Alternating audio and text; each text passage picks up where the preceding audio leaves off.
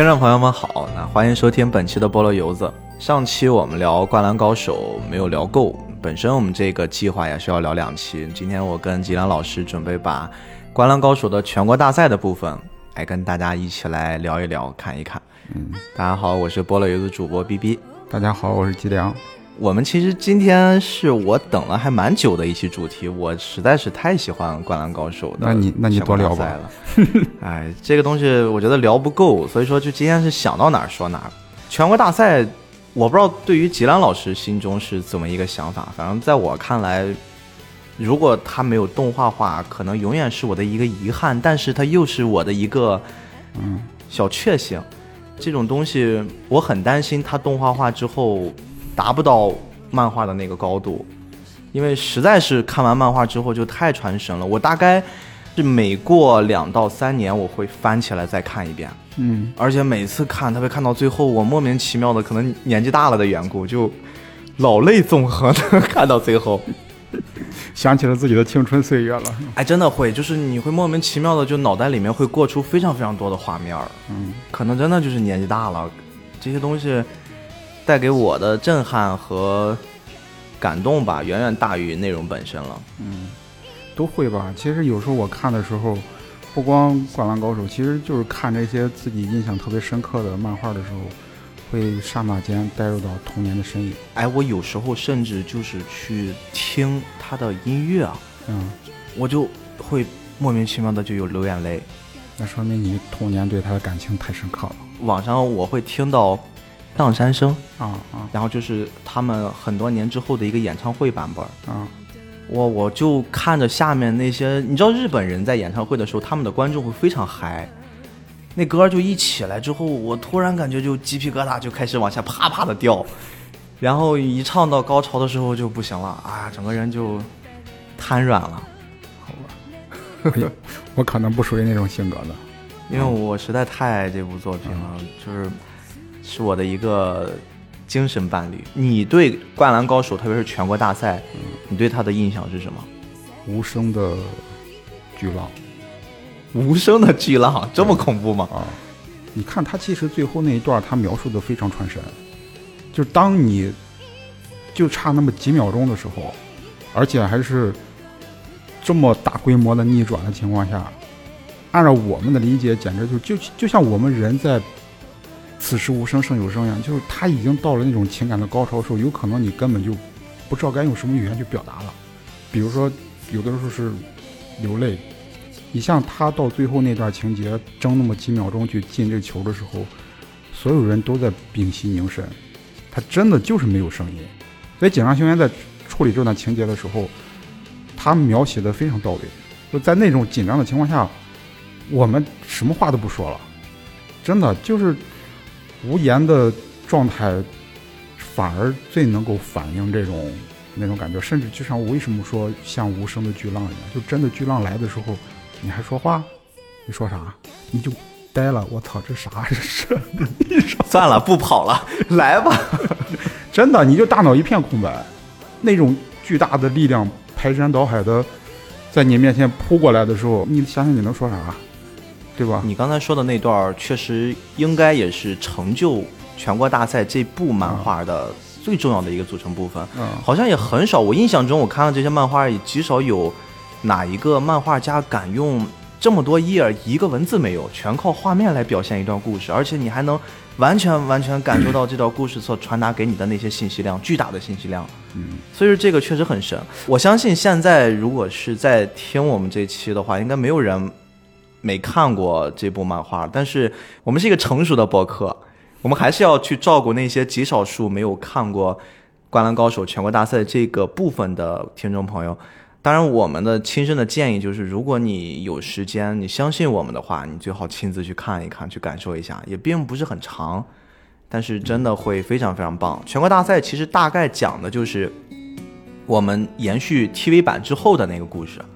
湘北篮球队他们获得了。入围全国大赛的一个选拔资格，他们以第二名的身份去参与全国大赛比赛。嗯，然后他们呢，其实整个这个全国大赛虽然赤木刚宪每次都要说称霸全国这种梦想，但是其实这个部分一共才讲了两场比赛，嗯，两场比赛湘北就结束了整个他们在夏季的一个篮球梦。第一场比赛他们打的，呃，也不是很轻松，战胜了一个叫丰裕，丰裕的一个队伍，而且这个队伍呢，怎么说，它是有点像坏孩子军团的一个小的缩影。嗯，打完了这场比赛之后，他们紧接着就遇到了几乎是整个篮球界他们这一代人里面最大的一个最难啃的一道坎儿，嗯，非常硬的茬子，就是山王工业。山王工业应该是巅峰了，对。就是用原话里面来描述，他们是去年的冠军，他们是前年的冠军，他们也是大前年的冠军。他们在比赛之前，你看有一段就是山王工业把他们之前离校的那些老队友给找回来了，基本上那些老队友都是已经在大学里面都是出人头地的一些篮球明星了。对对对。但是他们组成的连队跟现届的这些高中。这些小学弟们比竟然输了，对对，说明这一届应该也是山王那边的一个巅峰了。对，我们可以理解，就是湘北篮球队所面临的第二场比赛几乎是巅峰中的巅峰。嗯，最后当然是胜利了呀，但是这个胜利呢，我们几乎是很难用言语去形容他们是如何去完成的一步一步胜利。这个真的需要大家自己去看漫画去感受。而且我们可以想象，就是海南以前大家对他们的定位是什么？叫常胜。嗯。山王怎么去定义他们？叫不败，就大家可以去理解这个这个队伍到底有多强。甚至井上大人为什么会说，在这么重要的他的一部作品的结尾，他只画两场比赛？我看过一段他自己的采访，他说他到了第二场比赛要画的时候，嗯，他已经几乎用尽全力了。他不知道这场比赛之后他后面该怎么画了。他把他所有能想象的。篮球相关的也好，漫画相关的也好，包括人物每一个心情去拿捏，所有的能用的权利全部都用在了这两场比赛上。他觉得后面我还要再继续这么画，还有四强，还有决赛，那这是一个理想状态，他他觉得画不出来了。嗯，他就用了我们说的很经典的那句，就是青春总是会有遗憾的。所以他们战胜了所有人都无法企及的一个最强的山王工业。他们就因为体力不支，最终败给了下一场比赛。其实我觉得里边最主要的因素就是，我估计下一场比赛樱木应该是上不了场。对对对，他确实受伤很严重。樱木在跟山王工业的时候，身体脊椎受了重伤，然后其他的队员也几乎在山王那场比赛拼尽全力了。因为 我有印象看过他们的一个赛制，他们那个赛制排的还蛮密的，比赛非常密，就是大家没太有。很充足的休息调整时间。他们准备参加那个选拔赛嘛？最后竞争第二名的是那个林楠。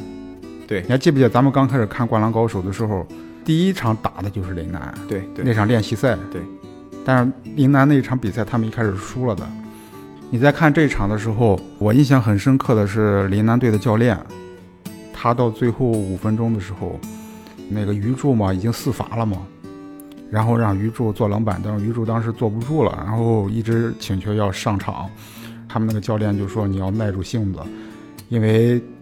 湘北队有四个不安因素。”对，信誓旦旦的。然后他当时，我现在不知道还能不能记全，因为他第一个因素就是湘北队也都基本上三犯四犯了。对啊，这是一个不安因素。还有一个不安因素是安西教练不在场。对。然后第三个因素就是坐冷板凳那批人，对，就他们的替补能力，替补能力很差，嗯，知道吗？这是第三个不安因素。还有一个最关键的不安因素，樱木花道这个门门外汉，他一开始这么想的，但是打着打着，我记得当时樱木花道应该是，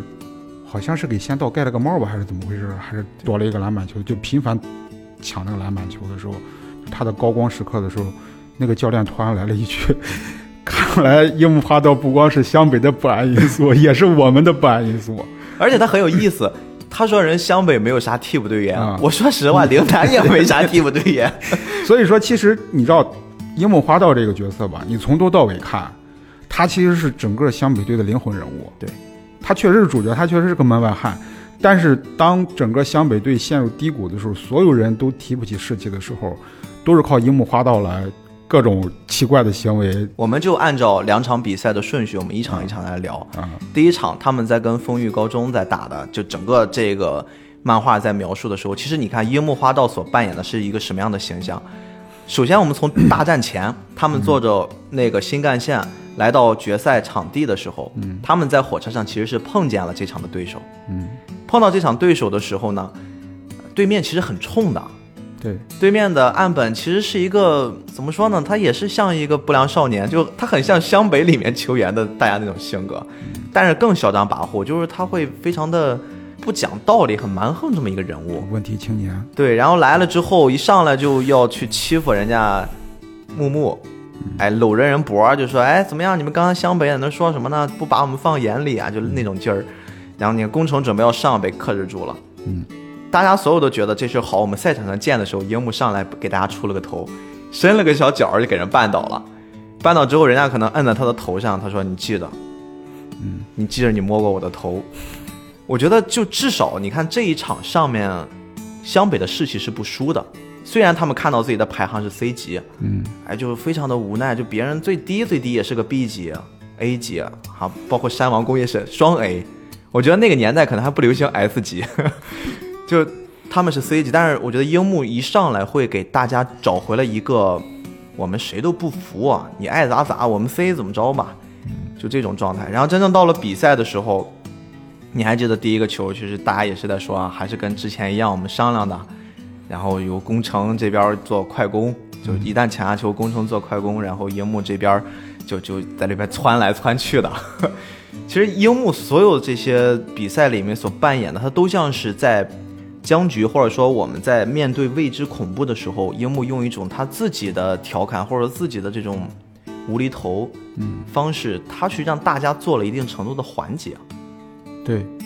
就这个其实是对于一个队伍来说还挺重要的这么一个角色。任何一个以团队为单位的一种项目，有樱木这样的一个角色，我倒是觉得反而会挺安心的。他会帮你一定程度缓解很多压力。那个樱木这个人嘛，咱们上期聊的时候吧，比如说经常说自己是天才，他要靠这种方式给自己打气儿。后来我发现我这个观点是错误的，你知道吗？这两天我仔细琢磨琢磨琢磨琢磨，哎呀，我突然发现樱木这个人根本连打气儿都不需要给自己打气儿对，他所有的细胞都在暗示他这一点：你是个天才，你是个天才，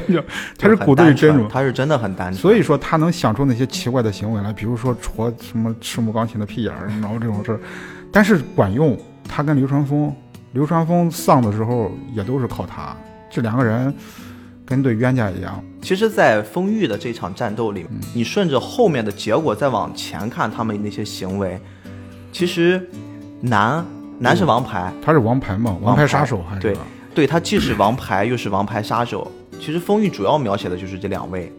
一个是岸本，一个是南，这两位哥们儿上来会给人一种坏孩子的形象，性格又很火爆。然后呢，我就对对手下手很狠，因为各种使阴招。对，因为在一个回忆的小片段里面，当时藤真是说过，说哎呀，对上的是丰裕，有点麻烦。嗯，当然有这么一一事儿，但你再仔细研究这俩人，这俩人为什么他们整个的这个队伍的一个特点就是跑轰嘛？我们几乎是放弃了防守，我们就打快攻，我们就各种疯狂的攻击，就是闪电战。对，他这种逻辑下，其实会造成一种，就是他的主教练把他们领到篮球圈子里面的这个领导，这个教练其实是对他们影响很大。那果不其然，其实他们现在来说的话，这个教练几乎你看不出在他们团队里面的一个地位。这个教练地位很低的，说啥感觉还要哄着这帮孩子，就是队长南啊和岸本啊，他们好像才是一个团队里面真正讲话负责的那个人。嗯，其实他们所信奉的这套跑轰战术背后的一个故事是说，他们之前的那位教练对他们来说是恩师。嗯，其实那位恩师他所崇尚的就是这种跑轰战术。嗯，而且那位恩师是因为这个真的是跟一个是教练能力，一个是球员能力有关。我到了那个高度了，我就我是能进全国大赛，但是我没法让团队的水准再往上提。其实我后来想过他这个战略啊，嗯，其实你看，就像那个闪电战一样，他是不计后果的猛攻，他这种方式很痛快，打法很爽，确实某种程度上来讲会激发整个这个团队的战斗力啊。但是就像那个他们后来爆出问题一样，他们的防守能力是不行的，你光有攻没有守，你一旦说遇到强敌的时候，你遇到挫折的时候没有预备方案。其实我个人感觉来讲，他这个教练本身这种定位确实是有问题的，但是我很认同他们之前那个老教练给他们传递一种感觉，一个信念，就是篮球好不好玩儿？对，你是要快乐的。你要快乐的打篮球。其实他那个教练制定这种方案，就是因为这种方案，他其实让你打篮球的时候更爽，快。酣畅淋漓的嘛，酣畅淋漓进攻一套就很一套走下来，然后进球，哎，大家欢呼，都是这种状态。对，其实他们后来你看展现这种坏孩子的这一方面，包括对他们现任教练这种排斥和其实很不像话的这些反抗，他其实背后的目的都是要用他们这种闪电战的方法来证明他们原来那个老教练传递给他们这一套战法战术是能够取得全国大赛的胜利的。他们是想证明这一点，但是最后很显然，这套战法确实是不成熟的，然后他们也面临着各种失败嘛。但是他们在面对失败的时候，为了达到自己的目的，其实开始不择手段了。就你像那个男为什么会变成一个王牌杀手，就是当面对这种挫折的时候，就像刚才说的，面对这种强敌的时候，他们束手无策，他没有防守，他们不知道除了快攻之外还有什么办法。结果当快攻不管用的时候，碰到更强大的敌手的时候，在没有任何备案、没有任何防御手段情况下，南只能选择那种最下流的手段，就是使阴招，把人弄掉，对吧？说到这儿，你有没有想一件事儿，就是井上他所安排的每一场比赛其实是有目的的。他为什么会安排全国大赛里面湘北所遇到的第一个对手是丰裕这样的一个队伍呢？这个问题我还真没想过。就像是你在新车上路之前需要给他们一个磨合，嗯，或者是说像一个新的武器，你需要新的设备给他们需要激活一样，因为下一场比赛就是最终之战了，就是我要面临那个最强大的敌人了。嗯，而且这个对湘北来说又意义非凡的是，这是他们几乎是唯一一次我能踏入全国大赛的舞台。对他们来说，这片舞台是陌生的，他们不能像你比如说海南那样，或者说哪怕是翔阳那样，我们是有过那么一次机会，哪怕一次经验，嗯我至少心态方面我们是可以去做一些平衡的。嗯你看湘北在跟丰裕刚打起来上场的时候，每个人的表现，你不管是说表现好去失误，还是任何的一种发挥的状态，你能看出所有人都是在紧张，所有人都是不适应这种舞台的，跟他们那种选拔赛的那个那种战斗是不一样。虽然你说都是打篮球，嗯你还记得当时赛前他们是制定好战术的，工程本来应该是直接拿到球就分出了球之后，接着就要传给流川枫，按理说应该是要进攻的，但是他不，他上来一定要先过你一下，可能是他心里憋着一股火，是在高铁上那个火。你不是牛逼吗？我就过给你，过了你之后我再传，但是你不要看就停顿了这一下，其实是会被人拦断了。就之后好像打了一个九比零的一个，对方打出一个小高潮来。前面我觉得这场比赛整个所铺垫的，九上学院希望去给每一个人一点一点去尝试那种你逐渐被激活的那种状态。你看一个一个人就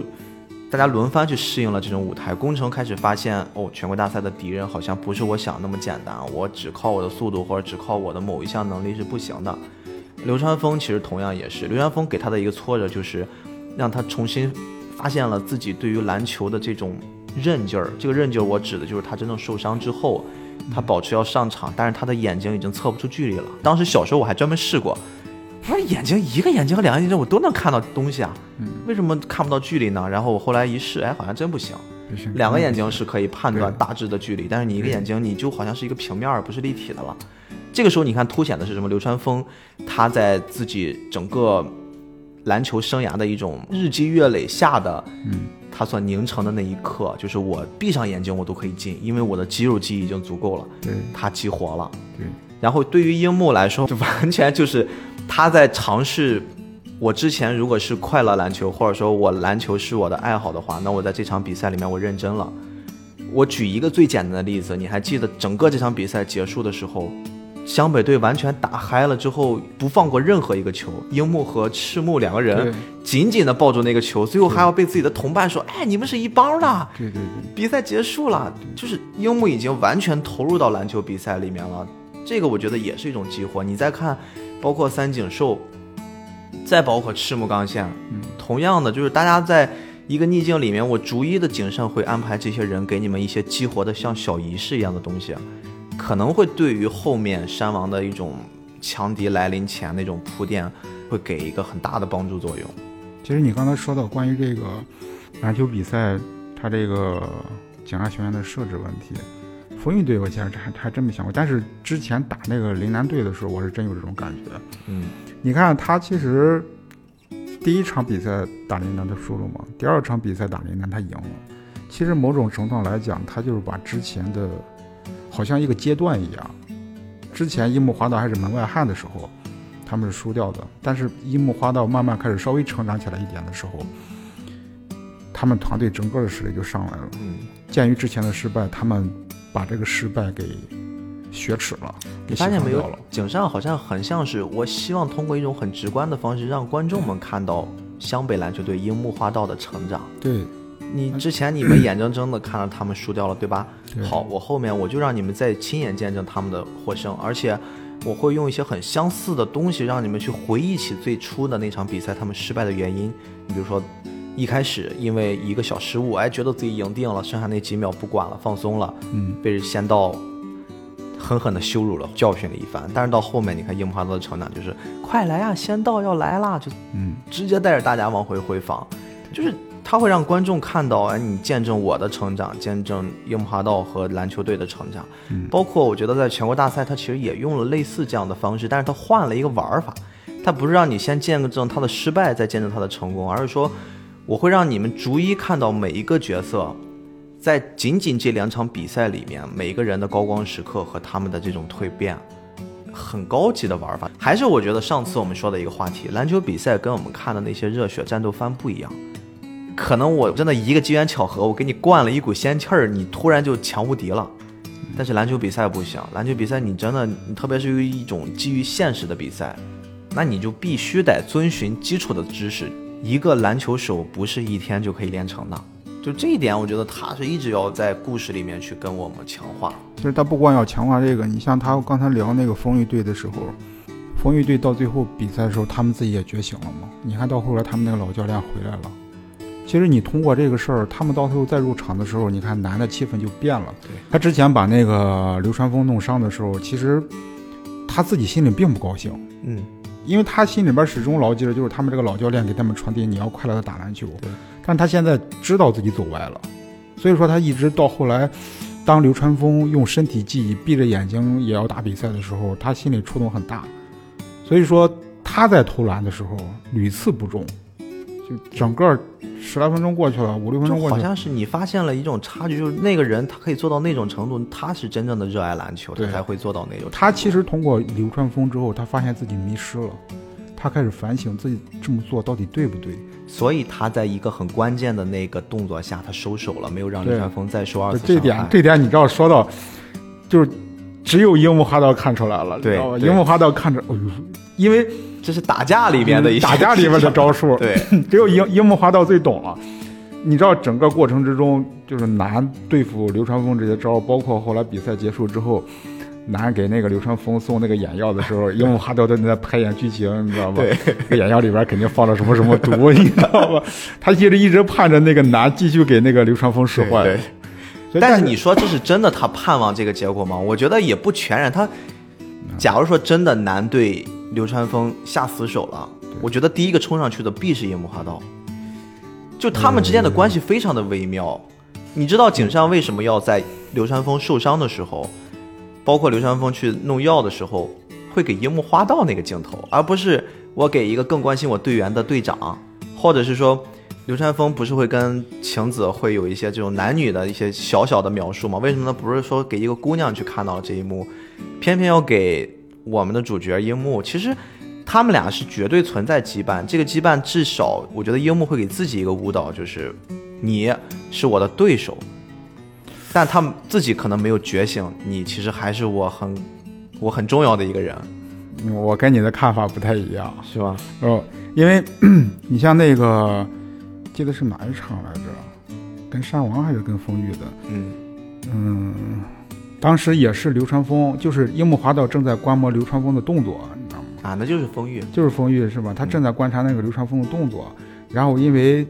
好像就是难使坏，然后他就在比赛场上就第一个冲到那个冲冲进场了嘛。对。其实他的目的很明确，他正在学习流川枫的动作，对对对学技能。但是安西教练让他你好好看流川枫的动作，然后用三倍的努力，你在高中之前有可能能超过他。所以他才去，他才会反应那么激烈。但是我觉得这个方面吧，井上雄彦对樱木花道的设定吧，他并不是一个完美无缺的这么一个形象。对，如果真不是在比赛场地上比赛场的话。拿真使这些坏招的话，我估计樱木花道心里边真的是暗爽的，觉得无所谓了，打吧。但是，但是如果说牵涉到比赛，或者说牵涉到这个东西，他可能会反应比较激烈。但是，其实从樱木花道内心深处，这真的就是个轻敌啊！真的，当那个流川枫一只眼睛受伤的时候，整个漫画里边人都在替流川枫这个伤感到惋惜的时候，樱木花道心里肯定是暗爽的，毁容了。这个我们各持一方观点啊。丰裕他们其实是经历了一场转变，就是他们那个教练登场了嘛。我觉得对两个主要的角色有转变，其实就是对整个球队是有转变的。但是其实还有一个很重要的细节，就是在中场比赛的时候，因为他们上半场比赛那个时候，他们虽然还是秉持的这种炮轰的战术，快攻快攻，但是其实是被安田这个小角色把节奏给拖下来了。所以其实导致他们上半场并没有百分百执行那种炮轰战术，他们的新教练觉得上半场那个比赛其实这么打也是 OK 的，他们觉得稳一稳，下半场继续稳一稳，因为一直是领先嘛，嗯，问题不大。但是你看不，他们下半场说我们就不，我们摒弃上半场那种战术，我下半场我跟你们拼了，拿出我们最擅长的这种方式来，我们一鼓作气。但是你发现没有，在湘北那边他们是怎么做的？安西教练其实用了一个玩太极，非常太极，真的非常厉害。我也快攻，我就跟你们对轰，我们就看到底谁更硬。其实你看两层含义，安西教练其实他说出了自己明面上一个解释，就是你们如果不用这种方式去战胜对手的话，你说你下半场你跟山王怎么打？你这种对手你都搞不定，你下半场你更完了。而且快攻其实对于湘北来说，这也是他们的一个他们的强项。但是问题是什么？你知道安西教练他玩的是玩了一个谋略，就像你刚才说，他先让那个安田啊，他先让安田上场把节奏打慢，然后再快起来。对他其实用那个慢，把那个丰裕队的问题暴露出来了。其实这一点，我操，安西教练确实。挺阴谋的，是一个战术家，他真是一个战略家。他用这种方式，慢的方式，反向的把风雨队问题暴露出来，变得极端化。这个我也认同你，这就是我想说的安西教练那个深层的东西。他让对手产生一种假象，就是我湘北，我就是这节奏，我就这么打。下半场我可能也这样，我突然给你变了一个翻天覆地的队伍出来。他其实这个有点像政治或者像军事一样的，我营造一个环境。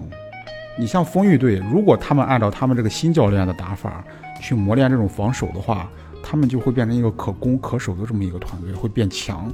就像那个后边到那个流川枫也有一个成长，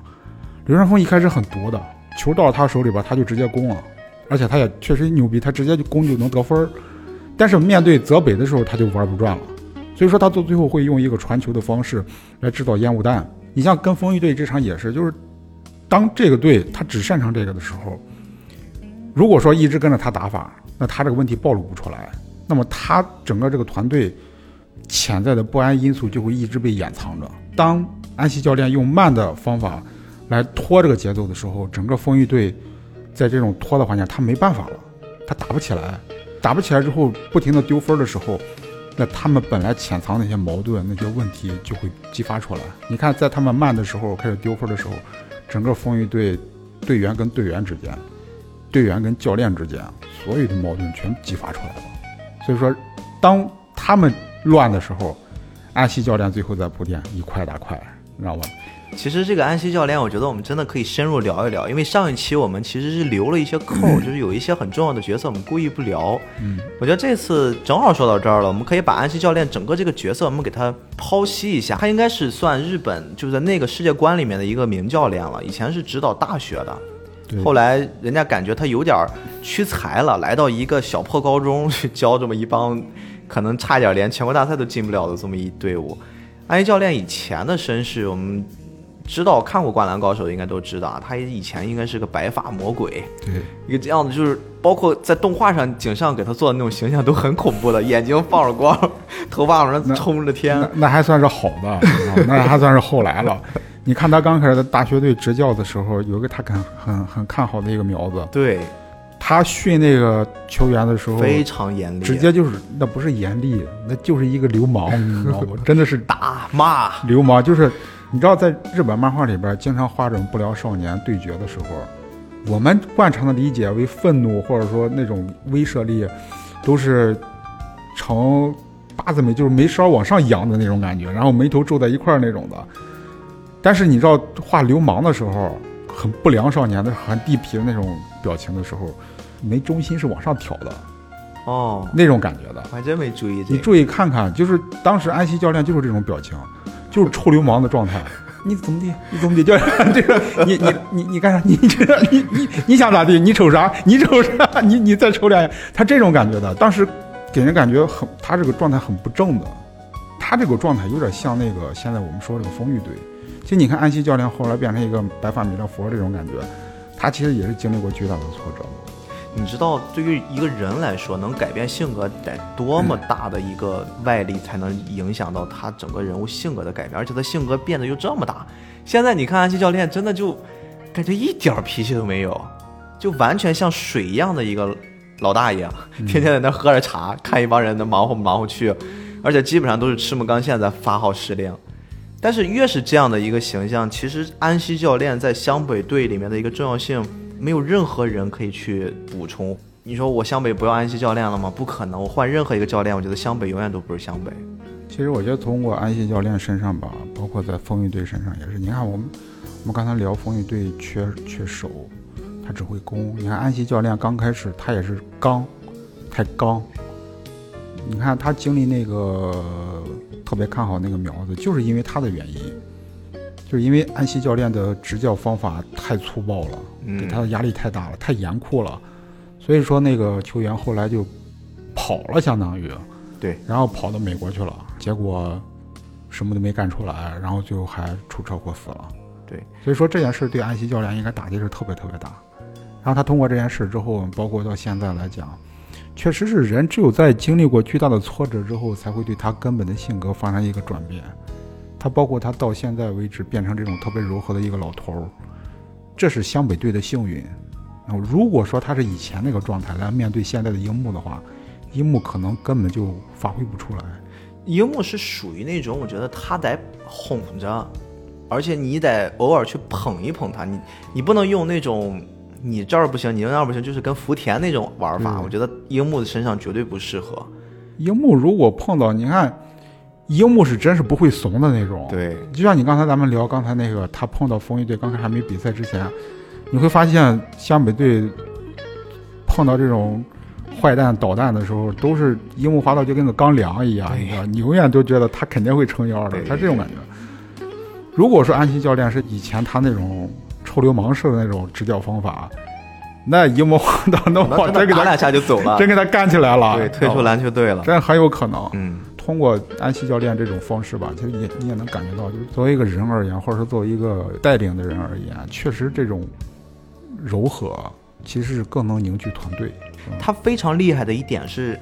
安西教练可以在很短的时间去看出每一个球员的天赋和他的能力所在。嗯，你比如说樱木花道，其实他的成长是分几个阶段的，首先先是去练他抢板儿，嗯，篮板球。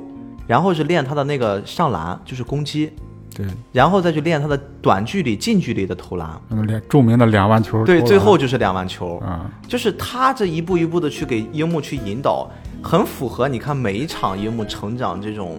他所能用的这个技能的一个进化，嗯，而且不光是说樱木花道，对于流川枫而言，对于赤木刚宪而言，我觉得应该。在安西教练的眼中，他们所看到的这些球员，应该也都是一些数据或者一些，就很像我们玩游戏的那种人物的信息图一样。嗯，他是可以很轻易的看到你每个球员到底在哪一方面可以做到什么什么样的一些突破。甚至我觉得，如果你只是说我能分析出每一个球员的身体素质，我的每一个球员的能力，这也不是一个夸到这么顶的一个教练该有的一个资质。他甚至可以怎样呢？他甚至可以去揣摩人心，和他会知道在什么时候用什么样的方式去鼓励自己的队员。在当时全国大赛的那那趟列车上，当赤木刚宪非常惊恐地拿到了那场对阵表的时候，你还记得当时才子的一句话吗？说教练你为什么拖到现在才告诉他们？当时的安西教练就觉得我这事儿我早说了没有用，你们与其那么早过早的去关心你们的对手，关心这个比赛的对阵情况，你们还不如先去完善自己。他是知道这个东西一旦我过早的放出来，可能前面很长一段时间，大家最后去磨合的时间会变得更少，大家可能会更早的去陷入那种焦虑。完了完了，我要马上对阵山王了，我们就算进了全国大赛，我们也就那么着了。他肯定会很早进入这种状态。你再往后说，打完了风裕到我们在打山王工业的时候，就中间那段我印象其实特深。嗯，安西教练其实真的是在逐个击破，他会发现哇，工程这小子一直在那来回跑，你浪费体力，几句话给你拽回来。各种制造巧遇。对，每 真的是各种制造巧遇，你说这个太对了。啊，对于三井而言，他的一种处理方式啊，你你不要老是在意你的空窗期啊，对吧？你其实现在你你已经不是当年你说空窗期的那两年，你就可以达到一高度了。你现在已经很优秀了。不光是处理这个比赛表，包括后来他要给那个湘北队看那个山王工业的比赛录像的时候，他自己也很也很纠结。对他找了一个他的朋友，然后跟他商量说，你觉得我到底该不该给他们看？那个那哥们儿就是风雨队的教练，对对，他他们以啊前是认识的。认识的，嗯他们好像是同学吧，应对该是。他当时就趁这个机会跟那个教练聊了聊，然后教练说，嗯，理论上来讲是最好是别看的，你知道吧？但我觉得那一段是很明显的，就是安西教练跟那个教练就两两个老家伙之间在做心理战。老江湖，就是整个风裕那场打完之后，山王工业我之所以觉得这个不愧是一个绝对的强者姿态，它就在于他们不会因为对手是一个评为 C 级的小破队伍，他们就掉以轻心。决赛之前也在非常非常认真的全队在看湘北的之前的比赛录像，对，就他会给人呈现一种感觉，就是这个队伍你其他都不牛逼，你说谁能牛逼？都已经这种程度了。两个球员在设计这些桥段的时候，不管是后来跟之前的校友们比赛，还是说他提前看那个湘北队的录像也好，研究这些球员也好，其实都是在告诉观众一个客观事实，就是最后湘北队的胜利并不是偶然的，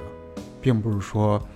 就山王队山王队跟湘北队这场比赛，山王队绝对是巅峰状态对啊，他们已经做足了充足的准备，做足了而且不只是说看录像，湘北在跟丰裕比赛的时候，他们还到了现场去看对的，，现场气场非常足。他们一去之后，哇，海南的那些王者人，王者降临，我全在那儿看的。对，王者降临，井上确实像你说的，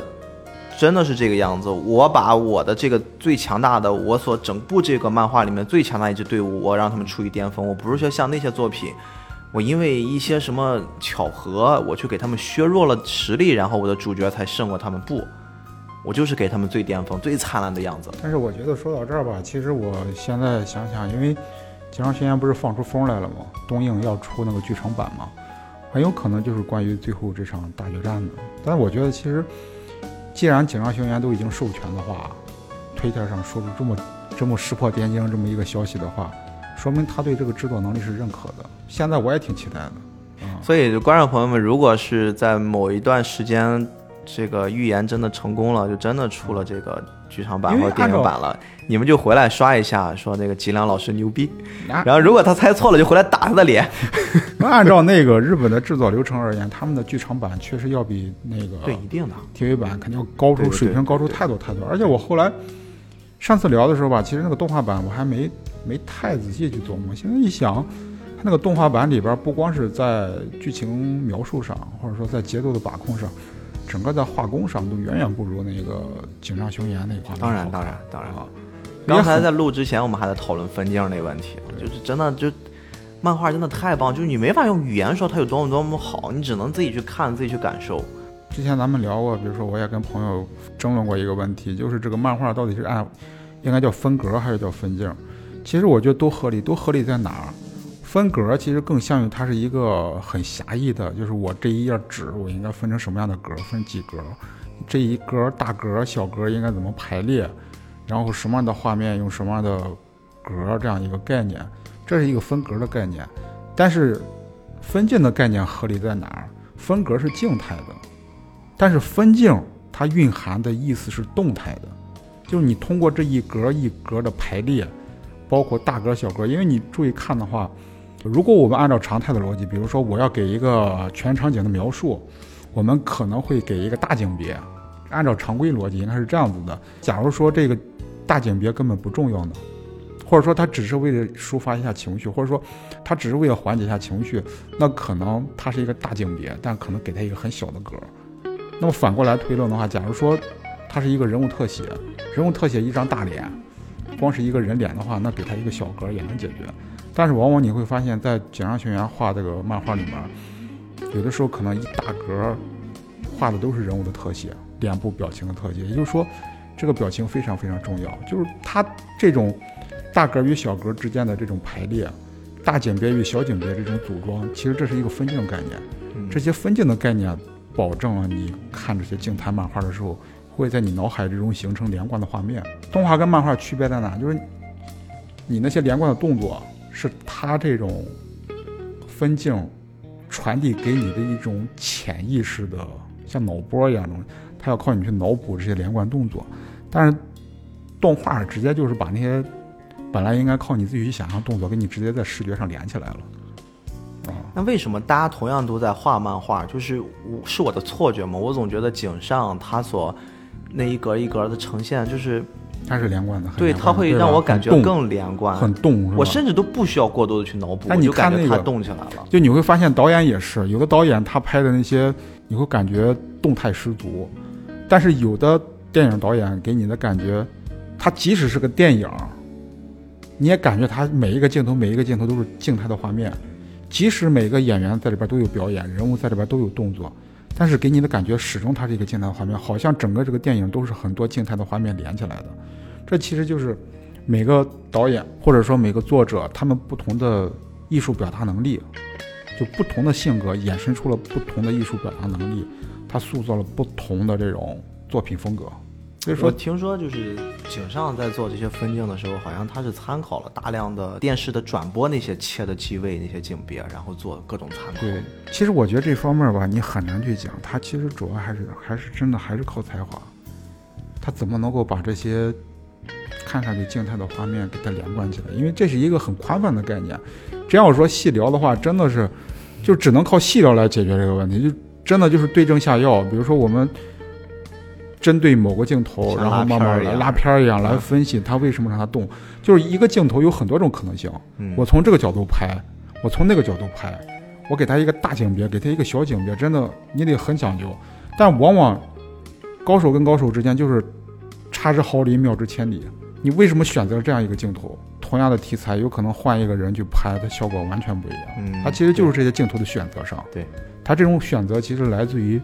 整个对这个作品的感觉，就整个艺术感觉，包括对人物的理解。咱看他那个井上雄彦那个拍那个访谈一样，他是经常跟人物去对话，这个镜头适不适合你？是他真的，如果说真达到一定程度的话，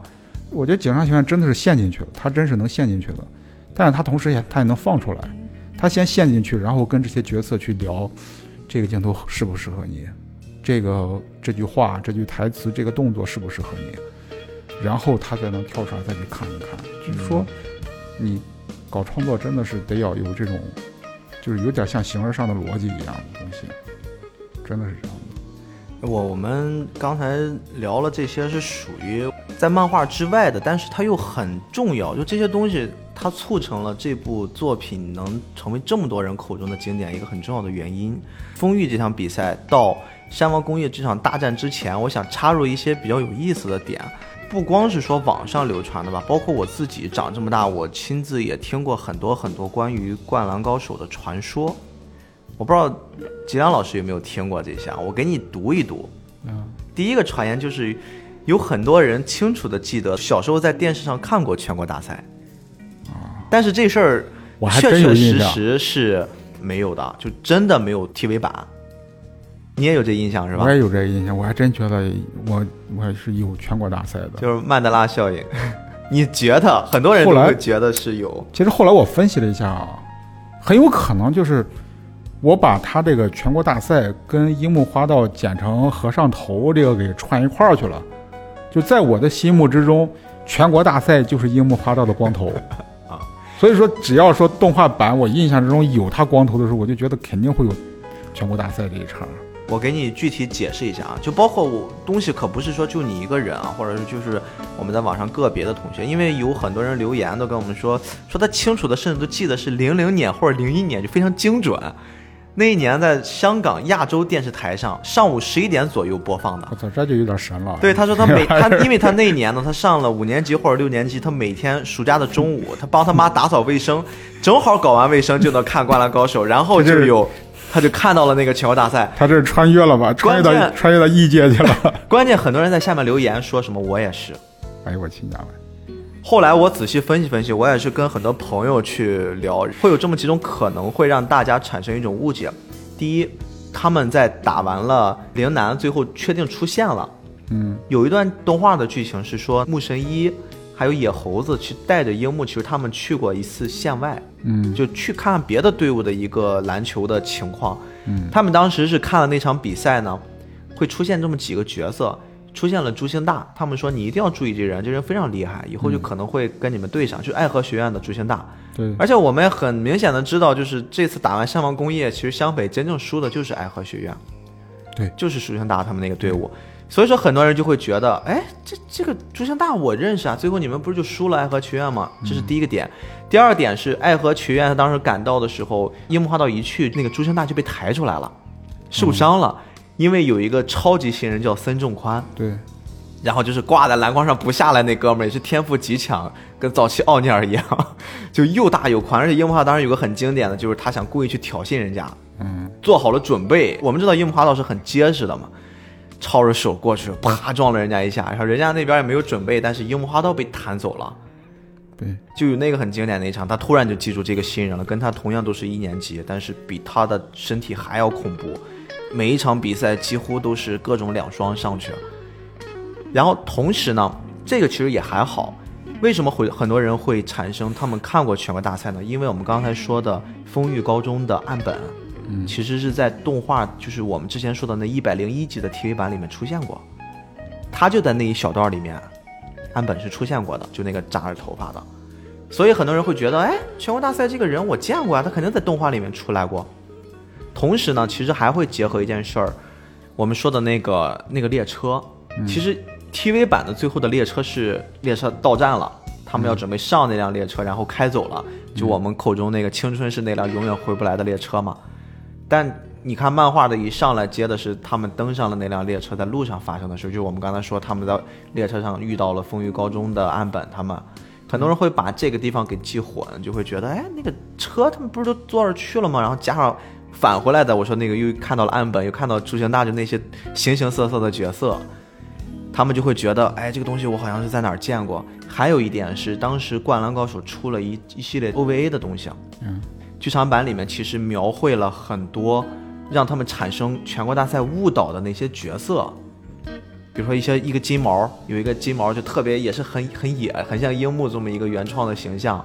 然后当时他们湘北队跟他们打了一场比赛，有很多的 TV 版会让大家产生一种误解，就是我好像看过全国大赛的比赛。对，而且其实还有一点，就是我这边分析猜测也有可能的，TV 版在最后的时候硬生生的加上了一场湘北对战陵南和翔阳的组合的那个球队，就是把陵南和翔阳那些高手硬凹成了一个队伍，然后跟湘北打比赛。当时说的是你们必须要战胜我们，你们才能去打过那些全国大赛里面的诸多高手。很多人把这场比赛的一些动作，因为里面有很多的，就是传球啊，一些配合呀，跟全国大赛里面的一些动作会非常相似。这个漫画版里边没有吗？对这个是没有的，好吧，所以就很多人会觉得，哎，这个地方好像是我在全国大赛我是看见过。就这个是解答了，算是一个传言吧。这个也还好，这个传言我觉得至少有理可依，有据可依。因为现在互联网这么发达，但凡真的有过全国大赛，现在网上是一定能找到的。这么多年了，没有人找到，所以我觉得大家就听了我们这电台，可能给你们磨灭了唯一的幻想。但是相信我，这个是真的没有的。第二个就非常扯了，你小时候听没听过一个传说，是说《灌篮高手》真正的结局是流川枫去美国死了，樱木花道出车祸死了。这这就有点扯淡了。你有没有听过这个传说？我没听过。这个传说在网上有一度流传的非常广，甚至是我小时候就是我们那批人在班里面嗯，口口相传。甚至还会拿这事儿去给那些看《灌篮高手》的妹子们都说。你看这个问题，其实刚才我们也解开了。流川枫去美国死了这件事儿，两个东西可以去依照。第一是他当时在打全国大赛的时候，他有专门跟安西教练说过，安西教练，我想去美国打球。当时安西教练跟他说的就是，你先不要着急去美国了，你先成为日本第一。对，就这个点，我们就引出了后面发生的那事儿，就是其实安西教练的夫人会跟流川枫说过，为什么教练会这么跟你说？你刚才也说过那件事儿，教练当时在白发魔鬼的那个阶段的时候，他有一个非常得意的弟子，那个弟子是他寄予厚望，身体啊、天赋啊、球感啊都非常棒，然后他就给他非常严厉的，或者像你说的一种不人道的一种 地狱般的磨练，那导致那个队员可能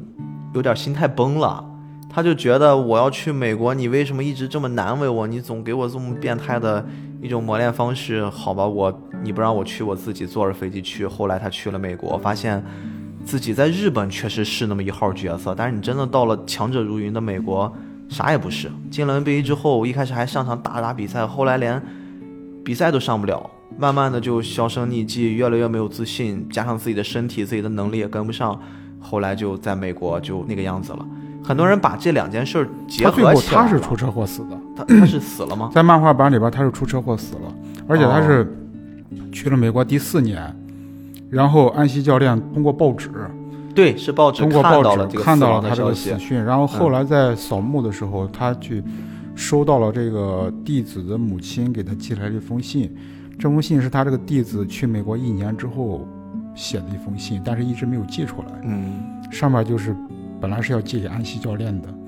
他在那封信里面 其实表达了对安西教练的这种歉意。对，他那个时候才反应过来，安西教练给他的这些磨练、这些锻炼，其实都是有用的。有用的，嗯对他是很有用的。但是他一直没有脸回来，因为他觉得他要一直在美国打出一点名堂，他才有脸再见安西教练。因为他毕竟是属于我背叛了师傅，我自己一个人。因为他是一声招呼都没打就跑了，对整个安西教练也不知道，直接就从学校里边辍学，直接就走了。对其实这个创伤吧，我觉得对于安西教练来讲，直接导致他最后性格这种转变他。就是从那一刻开始对才变成现在这种慈祥老人的样子。但是其实你看到后来的时候，我记得在老版的漫画里边儿，因为我们看那个华侨出版社那个老版的漫画的时候，每一本都有一个名字，我记得很清楚，是第二十九卷。第二十九卷有一个名字叫异才，逸是飘逸的逸，其实大概就是天才奇才的这么一个感觉。其实这里边那个单行本的话，其实就是讲到了这个安西教练在看着樱木花道和流川枫在场上挥洒汗水，跟山王拼搏的这个时候，他自己走神儿了，你知道吗？他想起了，他想起了他这个，弟子，嗯，他仿佛在跟这个弟子说：“你看，我现在又遇到了两个可能才华甚至在你之上的人，而且不是一个，是两个。很像是 我觉得樱木和流川的出现给安西教练也是一种对，他是种一种拯救，一种安慰。他不然的话，他可能真的永远会活在那种愧疚。是一个很。大的阴影，对他就你看。他的那个徒弟，他自己很愧疚，安西教练其实也很愧疚。对，他其实可能你看他里边有两方面的含义。安西教练可能把对自己的对篮球的追求放在了这个弟子身上，这是他自己的一个理想吧，或者说他追求的一个目标。很像现在一些家长那种望子成龙，，望子成。龙。但是还有一方面，其实就是，就像你说的，他对这个球员的愧疚，真的，这个球员的离去跟他有巨大的关系。所以说，他本来想好好栽培一个队员，然后反而因为他走向了失败。所以说，在他心里面，他觉得自己是失败的。其实某种程度来讲，他其实现在这个状态整个就是丧的，他只是用这种比较老头乐的状态来表达这种丧的感觉。所以你看，回到这儿，刚才我们说的那个传说又给破解了。就很多人是把安西教练和他前徒弟的故事，加上流川枫提的他想去美国这东西给勾兑到一起，而且还给把那个死的那个事儿又安排在了樱木身上。哎，其实你这么一聊的话，一聊死人，我记得好像在，呃，《灌篮高手》里面只死了两个人，一个就是刚才说这个安西教练的弟子，另外一个就是樱木花道的父亲。哦，樱木花道的父亲其啊实死对樱木花道打击也很大。对，樱木花道打击也很大。樱木花道就是因为那段，就是当时安西教练病了嘛，当时所有人都在外边，然后只有樱木花道在安西教练的身边，然后他当时整个过程中，大家对樱木花道的感觉都是一个没大脑的这么一个对人。对对，结果他在整个处理安西教练病重的这段过程之中，就是怎么打电话，怎么送到医院去，就没有任何拖泥带水，顺利的在没有超过危险期的状态下，把安西教练送到了医院里，让安西教练在医院里面得到了很好的救治，然后把生命保全下来。其实某种程度来讲，樱木花道就是那个安西教练的救命恩人。然后当大家得知安西教练病重的时候，大家都跑回来，然后直接看到樱木花道从安西教练的病房里边走出来，然后在那 在那抹眼泪，然后其实某种程度上，你看这个东西反映两件事儿。第一件事儿，樱木花道叫安西教练是什么？叫他老爹啊。嗯，他真的把他当父亲，他是真的会觉得像是在对待自己的父亲一样，我我处理这件事儿。另外就是你有没有仔细想过，樱木为什么会把安西教练出事儿之后的这一套流程办得那么流畅和妥当？他一定在无数个夜晚里面，他想起了当时父亲病重的那一天，他一定在心里不断的去盘算，我当时如果怎么怎么做就好了。他一定是这么做。其实你看这么一说的话吧，你知道当时他父亲病重的时候，他父亲好像也是心脏病，脏病然后趴在那个玄关那儿。对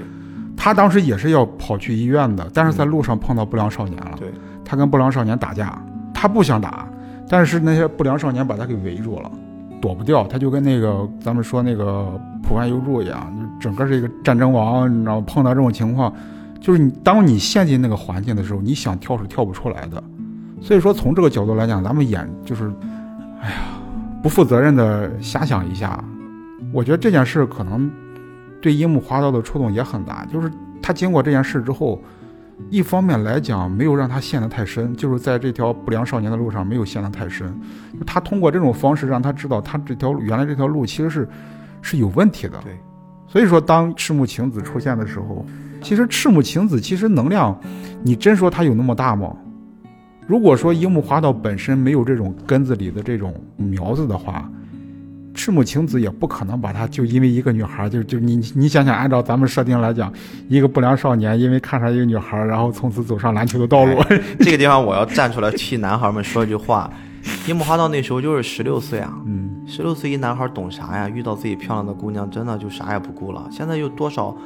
这种，我们不能说早恋，我觉得早恋这种东西，情窦初开吧。情窦初开的小男孩，他知道什么呀？他可能非常单纯的就是，我终于遇到了自己一个心头所好，他喜欢什么，我就想给他天上有星星好，我就给他摘，他笑一笑我就开心。真的会这样的，可能我们是用一个现在相对成熟的社会人的一个一种状态在看他。反正我是从小都没遇到过，你看，我就没有你看吧，我就没有遇到过这样一个人。所以你就在误解人家晴子的那种那种女神范儿。好吧，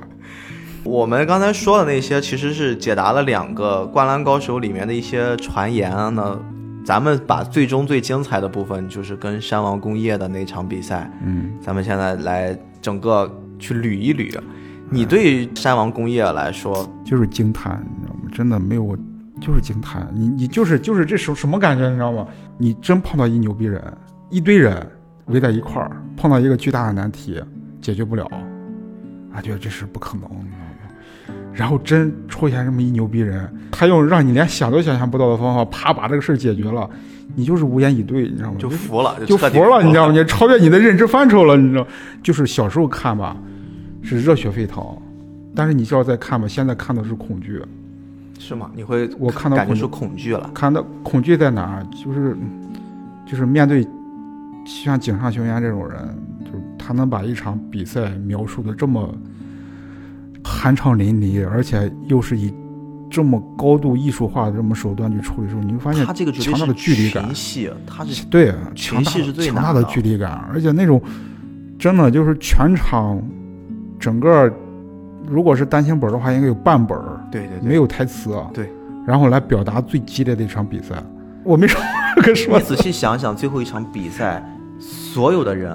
在场的每一个人，包括台下的教练，没有一个是多余的角色，嗯，没有一个是多余的角色，这个就很可怕。我们看过这么多场《灌篮高手》的动画也好，漫画也好，这么多场的比赛，你能记得住哪一个队伍里面？上次咱聊过这话题，你能记住哪一个队伍里面他们五个人的名字吗？除了湘北，你发现海南也好，陵南也好，翔阳也好，包括那些 TVC 那那些 OVA 里面的那些小球队更不说了。嗯，风裕我们刚才也说了，只能记住那两个主要的角色，但是山王就不是，山王每一个角色他都会从井上的一种特殊的手段里面让你感觉出绝望，就他对的每一个位置，前锋、中锋，他的后卫，所有的位置上全部都会让你感觉山王的那个人太强了。你看啊、我这给你给你一说，你绝对会勾起回忆的。他们的队长深军一成，这个我印象比较弱，真的。这个人是超级控球后卫，就是说在泽北真正发挥之前，几乎山王就是靠这个人给顶起来的。他让宫城良田在他的面前吃尽了苦头，这个人非常厉害。他是山王这样的一个球队的队长，他得强到什么程度？日本高中第一控球后卫啊！而且他不只是说控球后卫，他最牛的是他不管在什么样的情况下都可以得分儿。按理说，一个组织后卫，一个控球后卫，更多的作用是在凝聚这个球队上，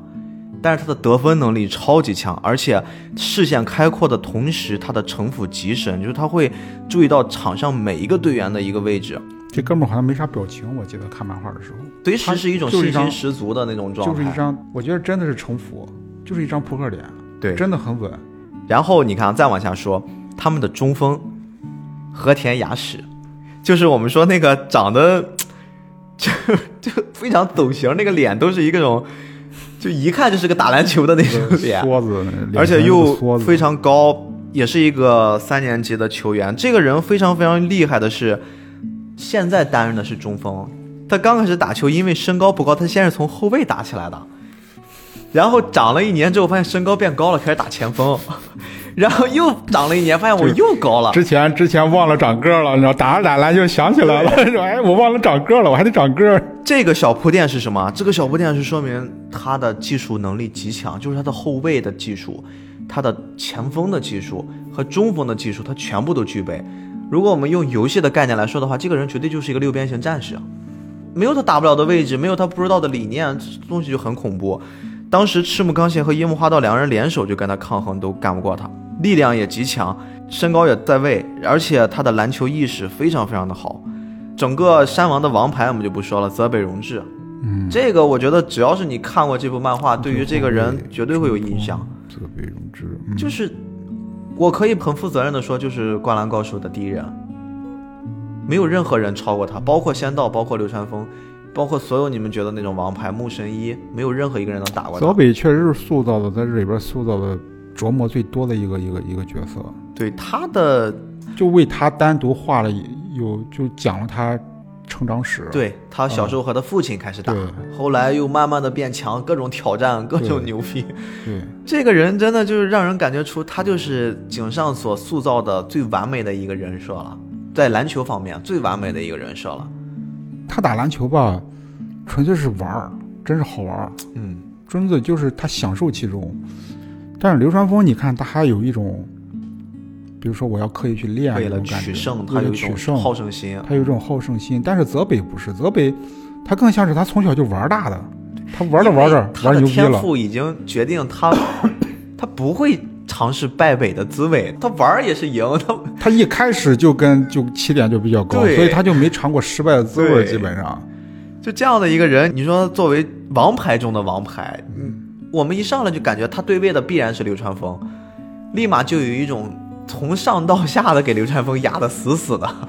而且一开始吧，我觉得那个井上还很坏，我觉得这个人非常坏，他一开始先给大家一种感觉是，哎流川枫好像能行啊，好像是能打过他。结果人家根本不认真，到下半场我认真了，哇，直接就给你毁灭了。你那点儿点儿自信，我给你摁得死死的。井上现在绝对相当狡猾。非常狡猾的这招。啊他你看后期我感受最深，小时候没感觉，真的小时候让我挫折痛最痛苦的就是樱木花道背部受伤那段直接篮球生涯的终结。对，后来再一寻思，现在再一看，操，井上全扯淡了。他其实让我想起了以前看韩剧，韩剧经常爱玩这种桥段，嗯。就两个人谈恋爱，谈着谈着，其中有男方要不就得了绝症了，然后要不就是女方，然后什么头脑中的橡皮擦失忆了，玩这种桥段，他妈贼煽情。所以你看泽北这个角色出现之后，会给我们一种很明显的感觉，就是当时流川枫会回忆他在出发前跟仙道的一场 solo，当时他问过仙道怎么才能成为日本最强，然后说在全国大赛里面有没有比你还强的人，因为当时流川枫是输掉了，他跟仙道 solo 的话，他其实还是跟仙道会差一点儿。很早很早之前 solo 过，到现在可能流川枫进步了，他可以跟仙道抗衡了。但那次仙道说：“哎，有这么一人叫北泽，对 记反名了，说他非常强，说我当时初中的时候就跟他打，我打不过他。嗯，然后后来一对上，什么北泽，泽北，然后有还有一个人啊，就是这个人可能我觉得在他们山王的五虎里面，相对的大家印象会比较弱，但是也不是像其他那种球员说完全对他没有记忆度，叫松本。松本这个人是在山王里面担任的，泽北不在的时候他就会上，他就是山王的一个王牌，其实非常厉害，就他是一个王牌的替补，我们可以这么理解。他的对手其实是直接就是对位三井寿，三井寿在外面疯狂的做三分远程轰炸的时候，他就可以瞬间摆脱三井，然后去做一些得分。这个人其实也非常厉害，而且还能给赤木造成一个二加一。篮球智商、篮球能力和他整个作为后卫的一个视野来说，这个人的塑造也是非常强的。松本是不是那个？你记得那个是一只仓，这个一只仓从 非常有意思，就是他可能并不是说很强，但是他绝对就克三角。他是那种忍忍着阑尾炎，然后把考试考完。我觉得这个人就在日本的一个形象就是忍者，他绝对，他要换，绝对是忍者。就是他他的作用就是我给三井把体力磨光了，我就这么一任务，我死死的咬住你，反正三井你只要跑我就跟你，我就像一条鲶鱼一样粘在你的身上。然后这个漫画里面，就像你刚刚说的，怎么去形容他的忍耐力强呢？顶着阑尾炎去考试，然后不是我最后确实也被抬走，但是不是因为他那个实在受不了了，是疼晕了被抬走了。我的这得疼到啥程度？这个人还说过他曾经跑那个马拉松，然后就一直忍一直忍，然后把马拉松全跑下来了，就无敌这个角色。他应该我觉得是你刚才说的那个印象很深的，叫坚韧之男嘛。嗯，最有毅力的。然后还有一个山王的一个大前野边将广，就那个人就长得也是一副猩猩脸，然后脸贼长，嗯，就这么一角色。他对位的是樱木，你记不记得樱木当时那个樱木的那种力量顶不动他？就樱木很少有他的力量上抗衡去输掉的人，樱木用了点小损招。他其实这个吧，是掌握一个樱木不会的，当时还不会的技能，对就是卡位。，对卡位，樱木当时还不会卡位。但是樱木很聪明，用点小损招，就是 哎，我的手一挡，我揪你。我记得后来他是第一次揪的时候，他成功了嘛？樱木成功了。对，然后第二次的时候，我印象特别深刻那个画面。然后樱木在后边一揪他一脚，你知道，这哥们儿就在前面把樱木直接一蹬，你知道吗？直接变成紧身衣了，你知道吗？特别搞笑那个人。樱木直接卡位，你上当了。后来其实你看，樱木也会用一点小损招去对付他的敌人。后来怎么办呢？就派上了我们接下来要说的和田美纪男，让和田美纪男去压制樱木，因为这哥们儿是我们刚才说的那个，哦我我们说的和田雅史就是大中锋的弟弟。对嗯、他可以说他算是有天赋吗？他其实应该是没有什么才能，但是他是体型，对，他吃身体，主要靠身体。两米多高，一将近呃二百六十多斤。他他是真正是，就是说，可能除了孙仲宽之外，估计全日本可能没有几个人在体力上能跟他抗的。樱木花道顶不过他，真凭体力，包括赤木刚宪也是根本跟他抗不了。，对就是他的技能就是很简单，我就靠背，对靠背把后边的队员当当当当当，我我扛到那个篮筐底下，然后一转身，然后投篮。一招鲜，他这个他这个对他这个个儿，基本上真的，如果说除了樱木之外，估计没人能给他盖帽。对，因为他本身身高是超了所有人的，他应该是比鱼柱还要高，对他比鱼柱是高，所以说就是也应该是现在我们看到所有人里面第一高度了。差不多。当时樱木对付他的办法是怎么着？樱木当时都绝望了，他发现我靠，我的力量已经都顶不过你了。赤木刚现在场外开始又开始教樱木新的技能了，你往下蹲，蹲的低一点儿。我感觉樱木都快要扎起马步了，最后才扛住他。对于他来说，我只要把你那个你顶不进去了，你没有得分手段了。樱木是用这种方式给他解决的这，哥们儿跟程咬金一样，就那三板斧，三板斧使完了了就没招了。而且那个海南教练的老高头就叫高头力，嗯，那个教练其实曾经用一句话评价过山王工艺，他说他是整个全日本跑动能力最强的，就是山王。你看有这句话评价，我们再来细品安西教练在打丰裕下半场他说的那句话，让湘北去跟丰裕做对轰，我们就做跑动，我们就做这种极限快攻。他当时说的，如果你们连他们都打不过，你怎么去打山王？因为山王才是真的最能跑的。这些人真的，我觉得每个人都跟吃了加面蘑菇、加尤其速蘑菇一样。是到了最后几秒钟的时候，就是我忘了差几分来着。湘北队到了后半场一直在反超嘛，对，就差那么两分还是三分的，马上就要追平的时候进了一个球，基本上就差一分了。这个时候，整个这段情节都是发生在默片那那段情节里面，然后就是山王队迅速反超，迅速反攻。就是你总感觉希望来了，对方又给你把分差拉开，然后你又觉得哎呀又没希望了，他们下一球该怎么办？就那种心给你吊着，太难受了。你看，就说到最后那场，我觉得所有人应该都绕不开的，就是樱木花道在最后那一点点时间的表现。他其实是有两个让我非常感动的瞬间。第一个瞬间是，当全队人都被打蔫儿了，就感觉我们真的能战胜他们，就心里的那个信念动摇了。樱木花道站到了裁判的桌子上，拿起一卷纸卷成一个小喇叭的形状，对着所有人喊：“我，我们是要战胜山王的人。”我今天就把这话扔下了，让大家一方面觉得，哎呀，这太丢人了，我们把这话说出来了，如果不去做到，就就我们湘北那算啥呀？但另一方面，我觉得他就是像最开始我们说的樱木的那个特质，他可以在整个球队最低谷的、最迷茫的时期，他用他一些很怪异的举动，把大家的灵魂给抽回来。有的时候你看樱木用的手段其实都是非常规的，对呀、他是一种真的就是直线思维，他想干什么他就去干了，是。就先把事干了。他是那种有的人先谋而后动，樱木花道是先动，然后他他可能连想都不想，反而是这种行为特别能带动团队吧，我觉得。那再包括就是我们说到第二个樱木的感动瞬间，就是他受了腰伤，他不顾一切的去救了一个球，后来背部重重的撞在了桌子上，嗯，然后会导致他一段时间就樱木花道其实也是一个很很爷们儿的一人，他自己都感觉后背好像不太行了，然后下去短暂做了一调整，然后当时才子做了一个检查，跟安西教练说不行，好像伤到脊椎了。说这个东西对于运动员而言的话，显示是他们的一个影响运动生涯的这么一个很重要的药伤。但是樱木花道当时说，就他经过一些简单的处理，他明知道自己很痛，明知道自己好像真的情况不太妙，他跟安西教练说的那句经典的话，说教练，你最辉煌的时候是什么时候？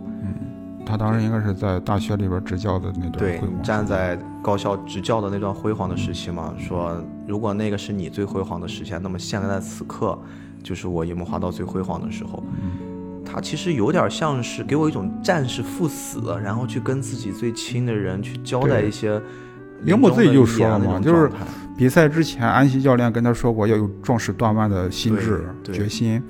而樱木花道说：“现在我就体会到了真正壮士断腕意味着什么。对所以我现在就是以壮士断腕的心态来，来来来迎接我最高光的时刻。包括你看他在说完这句话，他挺着那么痛的腰伤上去了，他第一阶段他还是疼，他疼的有时候他不敢跳，不敢使劲，但是他一方面又碍于面子，他知道他如果表现的太夸张了的话，立马会被换下去，但另一方面他又觉得。哎，这这个这个痛不是说靠精神或者意志可以战胜的，但是你看再往后，他其实是克服了那个短暂的腰痛，因为他真的更投入到那个比赛里面了。他后来还盖帽了嘛？对对对，后面就是？好像和田美纪男吧，还是谁的？他完全就进入了一种比赛的状态，他忘掉了疼痛了。这个也是他的那种在疼痛最大的困难面前，他做的一些调整。嗯，然后最后再跟流川枫两个人配合下，完成了那个非常非常漂亮的绝杀。他站在了最舒服的位置，他练起两万球最舒服的那个位置上，等待着流川枫给他传出了那个关键的一球，其实流川枫在山王队这场，他也是真的是成长了。成长太你多了。看，其实如果说是按照他之前打法，就纯技能的话，因为他是单对单的，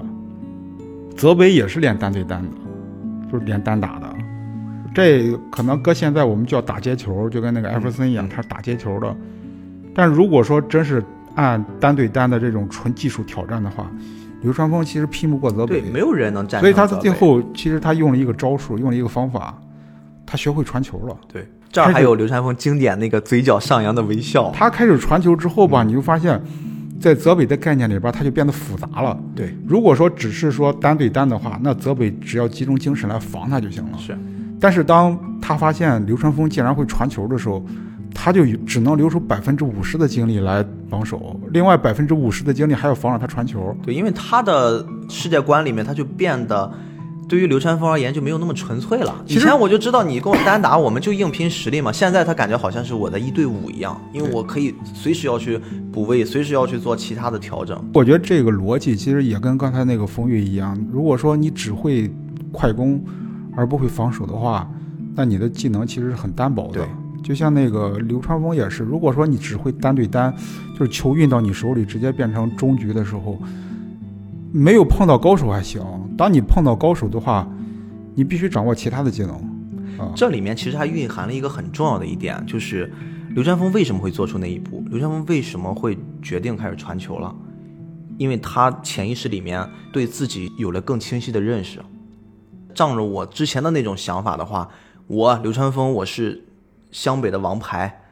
我谁都不服，我一定要过了你，我一定要哪怕我在这个比赛里面蜕变，我一定要过了你，我一定要通过我自己的努力过去。不，我如果要成长，是我要先学会放弃。我要先学会舍弃一些我的东西，我才有可能会进入一个更高的蜕变。他其实那一瞬间，我觉得那个笑会代表的是刘川枫把这事儿想通了。他只是靠自己，他承认了，我真的就是打不过泽北，我试过我所有的技能、所有的能力了，我打不过你。但是我有一种办法，我要胜利。胜利的代价就是我要牺牲一些我自己的骄傲也好，我自己对于最强王牌的决斗，我可能输了王牌之间的比赛，但是我可以得到胜利。其实你聊到这个事儿啊，让我脑子又飞了，你知道吧？我想起那谁来了，韩信。你飞的挺远呀！你知道，真的，你知道韩信在出道之前，他有一个很重要的事件，他有个胯下之辱，你听说过吗？嗯胯下之辱你知道吧？嗯就是韩信身上的事儿。韩信当时在街上溜达，然后你知道韩信他其实出身是个贵族，他是个布衣，他就是穷了，但他是个他是个布衣，但他他的身份是个贵族，他身上一直挎着剑的。在古代的时候，在春秋战国的时候，你这个你有剑是不能随便挎的，你必须得有这个士的级别，你才能挎剑的。所以说，当时看那个史料记载的时候，他最穷的时候，他还要配着那把剑，这就是他身份的象征。也就是说，其实，在韩信的骨子里面，他始终对自己是一个定位是一个贵族，就不管多么穷，这是他的底线，他要把这个底线守住了。但是他为什么在后来仗着剑在大街上溜达的时候，他碰到一群流氓，这群地痞流氓就说：“你穷成这逼样，你都天天到人家家里去蹭饭，你还天天配个剑，人五人六在大街上溜达，你像话吗你？”就然后就各种羞辱韩信，最后流氓直接把大腿一一劈开，一劈叉，你从我裤裆底下钻过去，要不然就揍你。当时韩信直接就从这个壮汉底下爬过去了，胯下之辱，然后直接就奠定了这么重要的历史名词。我一直想不明白，但是后来我想明白了，你知道韩信胯下之辱之后，他做的下边一件事儿，他就投靠项羽去了。也就是说，其实当他在结束胯下之辱的时候，他不是怂，就是那种情况下，如果他跟这个臭流氓挑战的话，他很有可能就匹夫之勇，他可能斗不过这些流氓，因为流氓人多嘛。那他一世英名根本就铸就不了。但是如果他依然像以前那样子，因为他以前是骄傲的，他那个有点像跟过去自己告别对。他那个剑就是他的骄傲，所以说当他从这个流氓的裤底下钻过去的时候，这就我们上次提到那个忍，就是上面是个刃，下边是心，他得给自己来一下子。对，如果说因为在他心目之中，他跟韩信的地位是对等的，他真的跟项羽的地位是对等的。项羽是楚国的贵族，他是韩国的贵族，他知道如果说他想出人头地，他面前只有一条路，他不可能投靠秦国，因为秦国跟他有灭国之仇。他唯一能选择的对象，他靠自己去发展根本发展不起来。他不像项羽还有底子有家底，他没有家底，他只能投靠项羽。但是按照他这种骄傲，他根本不屑于投靠项羽，因为他自己很清楚，我如果投靠项羽的话，因为他投靠了项羽，到了项羽阵营里边之后，他就是知己郎，就是看大门的，对，就是在项羽门口拿着枪的那么一哥们儿守门的。你如果按照他以前的骄傲，他做不到门卫，门卫，对吧？他在那一刻，你看现在你就能看出来。所以有的时候吧，就像我们刚才说樱木花道，为什么樱木花道那些奇怪的动作能够鼓舞士气、鼓舞团队？当然，我不是说支持大家去反制啊，因为樱木花道那些行为确实挺愚蠢的。有时候现在想想，因为我确实觉得有时候吧，你在漫画里面看着樱木花道很酷，但其实你真正客观来想一想，其实彪跟酷有时候只有一线之隔。你玩跑酷，你飞过去你是酷，你飞不过去就是彪。当你在那一刻的时候，他如果没有之后的成功，他从流氓底下钻过去这个行为就是彪的，就愚蠢的。但当他最后成功了走出来的时候，他后来的身份越高，他这个时候从流氓裤裆底下钻过去的时候就会变得越酷。我们都说叫欲扬先抑嘛，一个人的成长往往都从很卑微的地方发起来的。你像项羽，项羽起点本身就很高，他一直在很高的水平线上，一直在不断的高，不断的高，所以一旦他失败的时候，就失败的很彻底。刘邦也是，刘邦也是从底层发展起来的。你看我们现在说这个灌篮高手，山王工业，绝对是高级的。他从这些人物的出身，你想想泽北出身是啥？他爸能够攒攒钱，在农村买个带着篮球场的这么一个小别墅，他家里边起码条件是不差的。嗯。包括整个这个山王队，你像他一直是不败嘛，所以说整个这个山王队本身，他们就是一些专业篮球队的苗子，他们相当于整个日本篮球界的一个贵族。像湘北队这些人，草根草根儿，你知道，真草根，你知道，樱木花道是草根中的草根。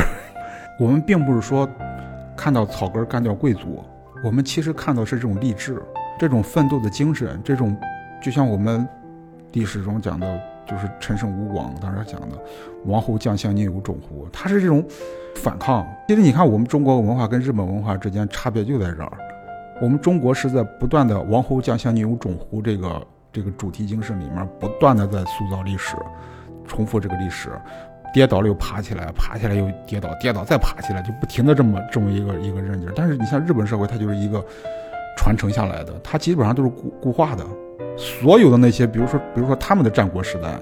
那些挑头的基本上也都是些贵族，就贵族打贵族。真是到了现代为止，可能才有一个下克上，他们有这个下克上的概念，但真正始终掌握权力的，永远都是那些贵族族群。所以说，回到我们这个漫画上来讲，当湘北队把山王队干倒的时候，他们就已经称霸了。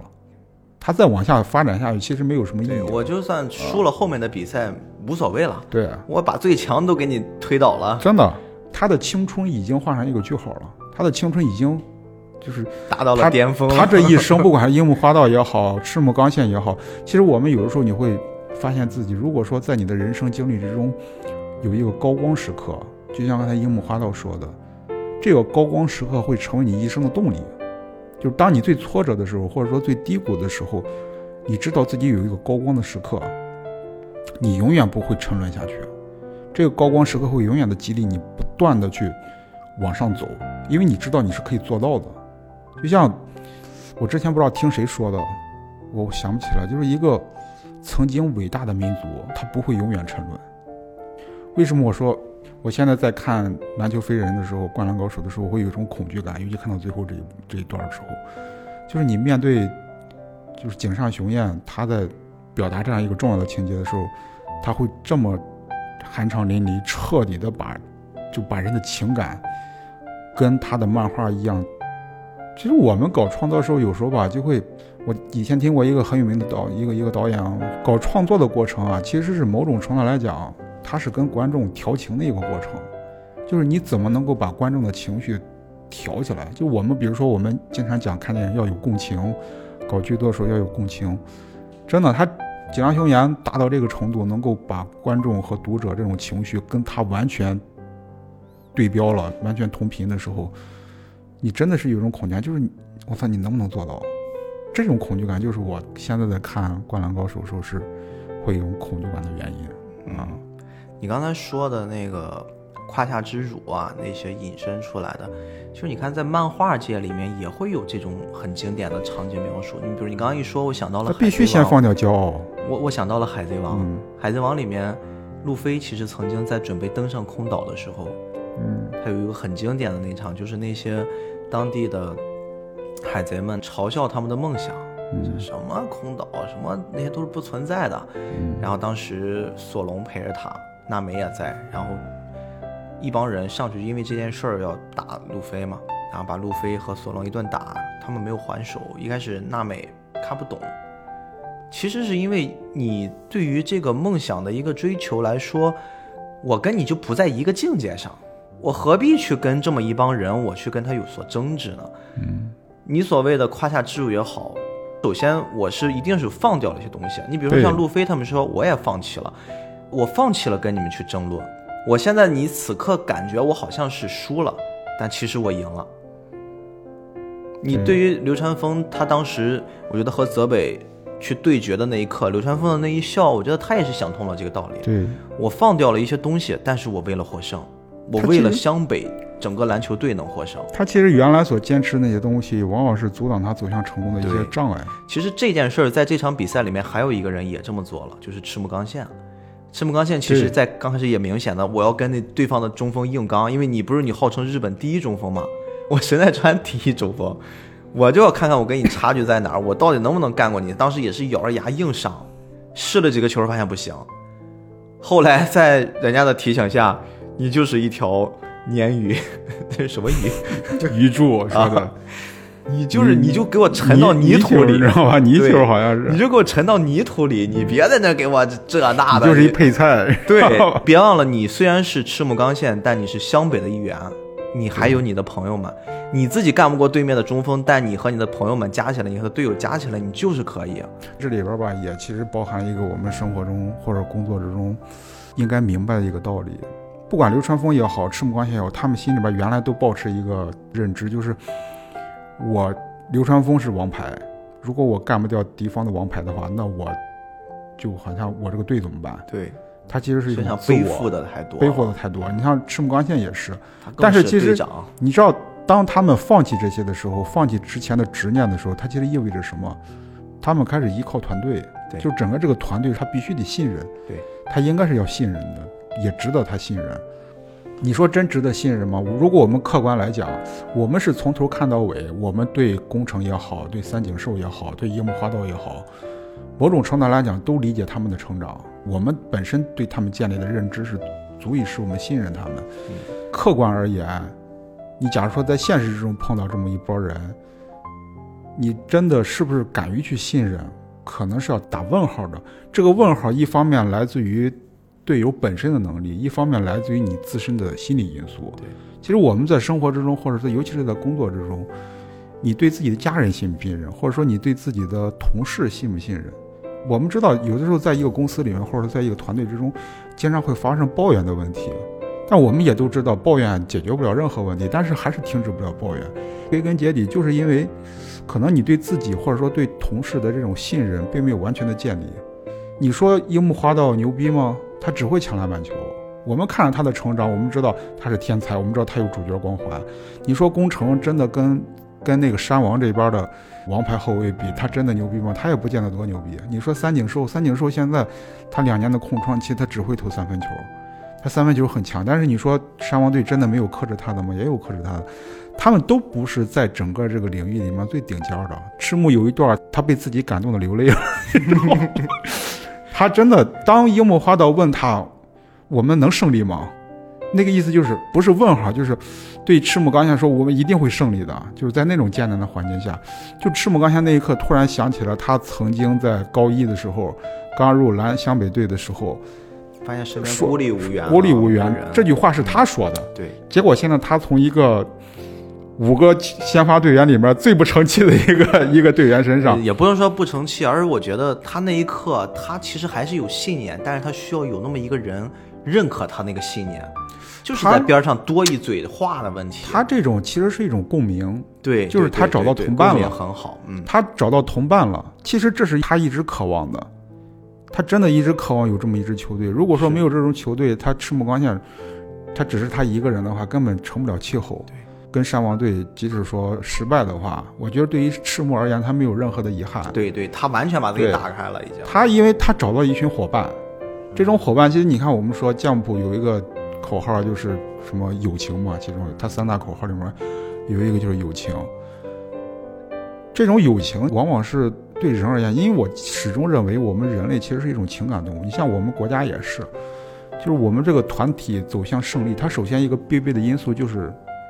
团结，团结靠友情，靠友情来建立的。其实友情这种东西，它真的就是人与人之间的共鸣。当你身处一个团体之中，身处一个组织之中的时候，我们人都有缺点。如果你光看这些缺点或者看这些问题的话，你很难对队友产生信任。包括樱木身上更多的缺点，樱木身上他缺点更多。他真的作为一个合格篮球运动员而言，他只是现在看上去像了。他会抢篮板，他会投那个投篮下投球，他三分球根本没指望。他只是说，在他原有的基础上，他成长了。三井寿有缺陷，他甚至是退步了。他只是把他三分球的这个技能，原来掌握的技能强化了，他其他技能都丧失掉了。但是丧失掉，其实有其别的队员来来来补充，流川枫来补充。你像宫城也是，他有他自己的缺点，所以说，当你光看到这些缺点的话，你很难在队友或者说在同事身上感受到这种信任。问题就来了，当你身处一个团队之中的时候，你必须信任，因为你在这个团队之中，这是一种基本的觉悟。你真要去信任一个人，接受一个人，跟他没关系，取决于自己。取决于自己。就是这种你信任也好，就是跟同事的、跟队友的这种信任，其实你放到每一个人身上，现在都是成立的。对你看咱们首先得信任。对咱们这次其实提三井寿比较少，嗯，但是你看三井寿在这场比赛里面，他是整场比赛得分最高的得分王，而且他还送上了整部《灌篮高手》系列里面唯一的一个三加一。对。这个三加一直接导致的就是最后湘北的翻盘。其实你现在这么一说的话，整个最后跟山王这一场井上雄彦真的表达的就是信任。三井寿其实最需要信任的，我记得他不知道跟谁打了，跟岭南还是跟那个跟山王的，他最后都体力不行了，你知道吗？啊，好像就是跟山王，他跟山王是体力不行了，跟翔阳是体力不行了，就这两次、他直接就是精神恍惚了，到最后就是跟山王，我记得现在记得很就是跟山王，榨干，就那哥们儿防他那哥们儿，一直那哥们儿苍葱，那哥们儿看着他，明明你都不行了，你都，你的意识都开始恍惚了，随时都能昏倒。但是球一到三井的手里边，立马就三分球。他最后甚至到信任到什么程度，他就站在那儿，我跑不动了。对我知道你一定会把球传给我的，对我的任务就只有一个，对我就在这个位置，我就把球投进。我当时我记得有没有，好像我印象之中有这么一句台词，就是像一个吃奶的婴儿一样，就只能信任父母，他什么都做不了了。现在他就杵在那儿，就摇摇晃晃的，他能站着就不错。他现在等于说就是他意识都快丧失掉了，他完全是靠身体在那反应。只要球一到他手上，他就恍恍惚惚的就抬手投篮，对对对对就完全靠着那种。身体本能在那比赛了，嗯所以说他那种还是信任。就是我到最后看就是这样子，他拿下了最高的比分。啊你看到最后，那个樱木花道跟流川枫也是两个人，两个冤家，打了整部整整部漫画了。到最后，其实世纪有有那么一点点的信任，你知道吗世纪击？掌真的太然后经典了。铸就了铸就了世纪之之交。那一下我感觉非常有意思。你看井上在刻画他们两个人通过一个配合完成了，相当于说是绝杀了。嗯，绝杀的那个球之后，两个人就怒气冲冲的走到对方面前，然后狠狠的拍了一掌，接着转身就离开了。就是刚才那一下就行了啊，我跟你说就这么多，后边还是你是你，我是我。然后两人转身走了，其他人就疯了一样扑向他们。他们两个反正谁也不屌谁，你们跟我庆祝，我就跟你们庆祝，我就是不跟对方庆祝，就那个样子也很有意思。嗯，所以这就导致我们最后才说的那个十日后的故事。井上雄彦在那个废弃的小学画的一黑板的，打完了这场比赛十天之后发生的故事，你再去结合那东西看，当湘北的篮球队去形成了这种默契，诞生的那股信任的力量，嗯，就是因为如此，赤木刚宪才放心的卸任，卸甲归田去上了大学，而且上了名校。嗯，他把队长交给了宫城良田。嗯，三井寿呢，他其实还是想哎，三井寿留级了吗？不是，他是弥补遗憾，他还是在篮球队里，啊因为呃，日本的篮球赛里面有夏季赛和冬季赛，他要参加冬季赛，所以他还是在球队里。啊，是赤木生了，赤木和木木都走了，然后三井是留下了，然后樱木和流川那么顺利的，他们还是在队里面，宫城当了队长。那其实整个这五人五人党现在就缺了赤木，对对，就缺了一个缺了赤木，缺了一中锋，相当于对对。但是你看，缺的这个位置有一个很重要的人可以补上，你知道是谁吗？这个网上是个段子，但是你仔细看看，很 很有意思，没没有人聊这个人，角田。角田角田大地就是，就是网上有人说角田才是整个灌篮高手里面就比泽北荣治还要强的人，就那个眯眯眼永远不睁眼那哥们儿，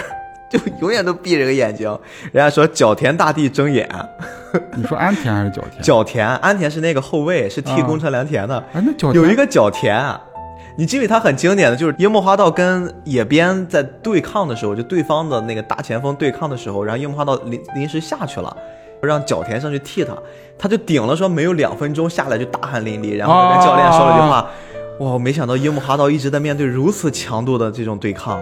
那个角那他他他行吗？他 他不行，但是网上有段子嘛，就说角田是真正强的男人，因为眯眯眼都是怪物，他就闭着个眼，然后说什么时候一睁眼了，就突然就你当他是沙家吗？你当是处女座是吧？就非常有意思那个人。你看，一个角田，一个安田，这两个非常边缘的湘北的角色，他们其实也在漫画里面会频繁的崭露头角，虽然都是一些边缘的小边角料的这种行为。安田在这个比赛，刚才我们也提过。他在丰裕的那场比赛里面，其实是临时把大家的队伍给做了一个节奏上的调整，而且他在上场之前，大家在介绍安田这个人的时候，反而觉得他身上有一股特质，就是说临危不乱，就他很稳稳当一孩。因为当时那个三井还是不良少年的时候，到篮球队找事儿呢，你知道吗？就是他上，然后描述的是他颤颤巍巍的站在三井面前，哥你怎么了？就你可以想象这是这种状态，就是我怕，但是我不怂。我我颤抖，但是你你不能说我怂，我最起码站出来了，是这样的一个形象描述。所以就是你赤木刚宪走了之后，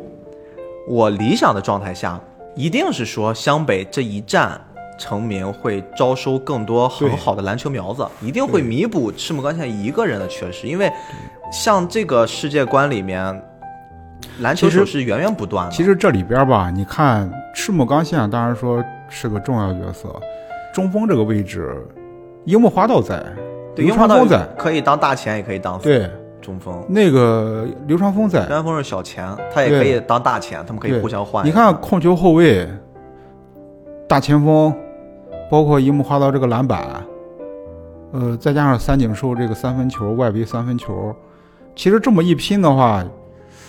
也能打，也也能打，能打知道吧？当然也完全能打。其实你像你再幻想一下，下一年他们都升了，然后三井一走，来俩新人补上，也一样。还有我们角田大地和安田 两个人，所以说，其实我觉得吧，其实咱们现在是理想状态，但是其实我一直期待井上雄彦能够接着往下画，但是后来一琢磨吧，别画了，没没啥画的。必要了。我觉得这样，就你处于一个巅峰退位，永远比你给他耗干净了。关键是，关键是你在后边再往上加人，好像没什么意义。你说湘北队吧，是，你知道湘北队成功真的就是一个偶然，因为樱木花道这个，樱木花道，你像流川枫到湘北队是因为离家近，你说这理由他妈能成立吗？这根本他妈不能成立，你知道吗？岭南队的教练一想起人查什么恨得牙根痒痒。你看樱木花道歪打正着，这歪打正着，他妈赤木晴子没有赤木晴子能行吗？那不行吧，根本就没兴趣。拯救了湘北篮球队的女人。所以说你这玩意儿，湘北其实他是没什么潜力的。其实，他真是说从他这个队伍的搭建，但是安西教练在，你关键看校方的意志了，你知道吗？其实我觉得还是说，你说他是个学校，它很像是一个社会，或者是像一个运转的公司。学校其实你把它当成一个运转的公司，你很好理解这件事儿。我现在同时弄这么多社团，那你我们在 TV 版里面还看着还有跆拳道社呢，一直拉着樱木进去。你想想，如果跆拳道社拿到全国冠军了，我这个学校一定会把更多的资源放在你的跆拳道社的。就是因为我湘北篮球社我能有已经不错了，我樱木花赤木刚现在在这顶着，嗯，我如果是一年一年的，我越打越差劲，越打越差劲，你一学校按照公司运转的方式，我干嘛还要在你的这上面投资源，去投一些精力，放到你这上面？但是如果这次打完了山王工业回来之后，我相信湘北高校嗯，绝对不会再让湘北篮球队跟之前那个样子了，，他一肯定会定会更重视一些。对，肯定会投入政策、投入财力什么的。，对，所以说你下一届的招生，那我们是不是可以有特招生了？我是不是可以有一些，对吧？像像我们去畅想的那样子，我觉得都不好说了。嗯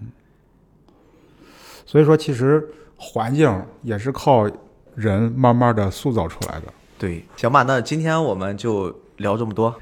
聊《灌篮高手》应该永远也聊不完。这期虽然我们把整部漫画给拓展成了两期节目来做，但是还有很多很多想跟大家分享、想去细聊的，包括井上雄彦这个人，包括在这部漫画里面大家传的井上雄彦和武内直子老师的一些绯闻。当然，这个是是我觉得大家不存在，当个乐呵听听就好了。